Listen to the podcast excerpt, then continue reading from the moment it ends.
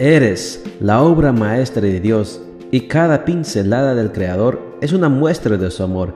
Presentamos la lectura devocional para damas, Pinceladas del Amor Divino, escrito por Erna Alvarado Poblete en la voz de Ruth Vargas desde Estados Unidos para todo el mundo de habla hispana.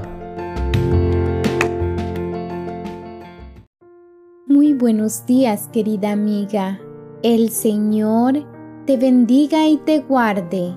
Hoy es viernes 24 de septiembre. El título de la matutina para hoy es La soltería, una opción de vida. Nuestro versículo de memoria lo encontramos en Proverbios 2.20 y nos dice, Anda pues por el buen camino y practica la conducta de los justos.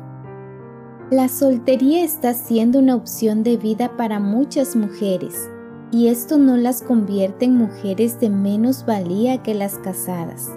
Muchas mujeres en generaciones pasadas vivieron creyendo que tener un esposo les daba un valor extra, pero recordemos que el valor personal y la individualidad son los dones más preciados que dio Dios a cada hombre y a cada mujer al momento de su creación. Sabemos que somos valiosas por el precio pagado en la cruz del Calvario y porque salimos de las manos de un Dios de amor que nos hizo únicas. Nadie puede alcanzar un estatus superior al que ya tiene por creación, y mucho menos a causa de su estado civil. Tengamos cuidado con el mito de la media naranja. Tu amiga, no eres la mitad de nadie, eres una naranja completa, así que sácale el jugo y dale sabor a tu vida. Parece ser que María, la hermana de Moisés, nunca se casó. Sin embargo, las alusiones que la palabra de Dios hace acerca de ella la muestran como una gran mujer, con un liderazgo fuerte y productivo sobre el pueblo, y que fue la mano derecha de sus hermanos en un tiempo en que el liderazgo de la mujer era poco aceptado. El nivel de satisfacción en la vida no se puede medir por el estado civil no es más feliz la casada que la soltera, ni viceversa.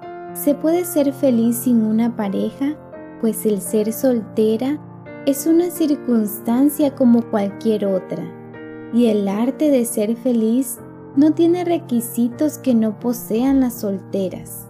Alguien dijo, y con justa razón, que el estado civil de las personas no ofrece felicidad a menos que sea el resultado de la obediencia a la voluntad perfecta y agradable de Dios. Por lo tanto, la única forma de encontrar felicidad y plenitud es vivir en completo acuerdo con la voluntad de aquel que nos creó. La soledad de la soltera es un mito, no importa el estado civil. Las personas padecerán soledad e infelicidad hasta que reconozcan ante el Creador su posición de criaturas y den el paso de fe que las convertirá en hijas de Dios.